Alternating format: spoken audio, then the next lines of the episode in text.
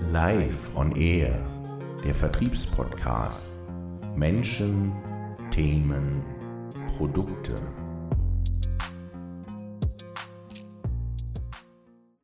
Herzlich willkommen zu einer neuen Folge von Live on Air, deinem Lieblingsvertriebspodcast.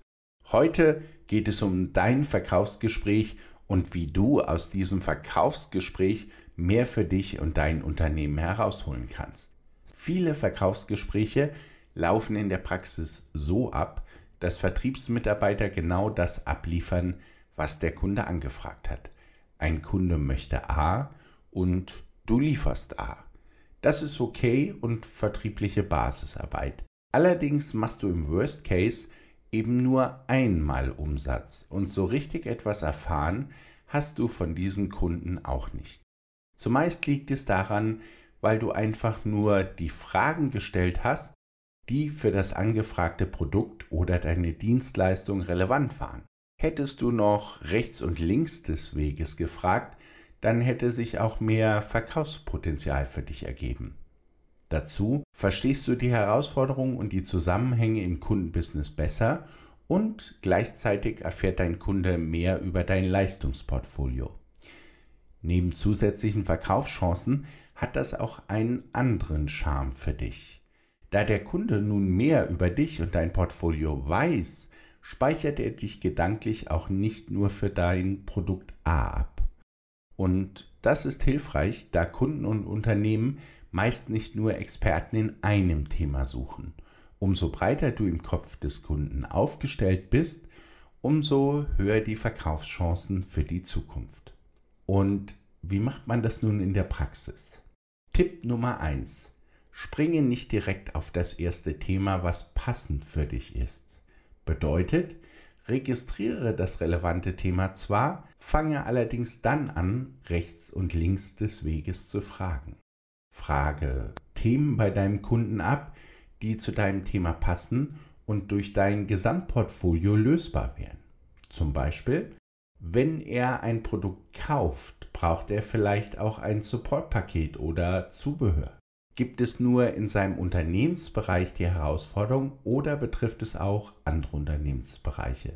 Wohin möchte dein Kunde langfristig?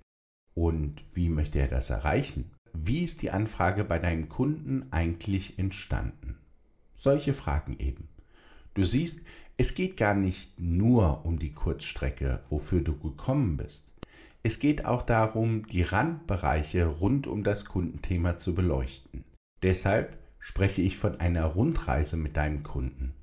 Im Verkaufsgespräch fährst du die einzelnen Themengebiete mit deinem Kunden ab und gleichzeitig ziehst du den Themenkreis immer größer.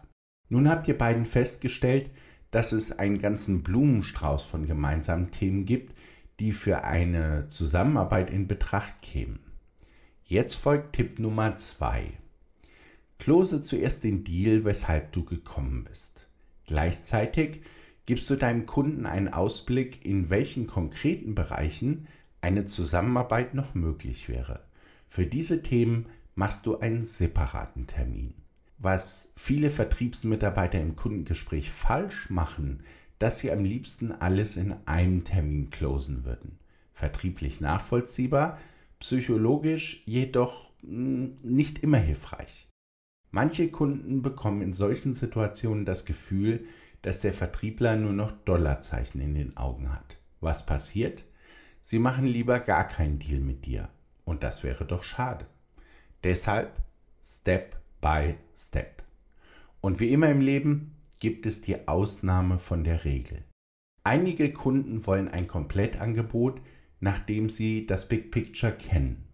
Der feine Unterschied bei dieser Ausnahme ist, dass dieser Impuls von deinem Kunden kam und eben nicht von dir. Und dieser feine Unterschied kann bei der Beauftragung das Zünglein an der Waage sein.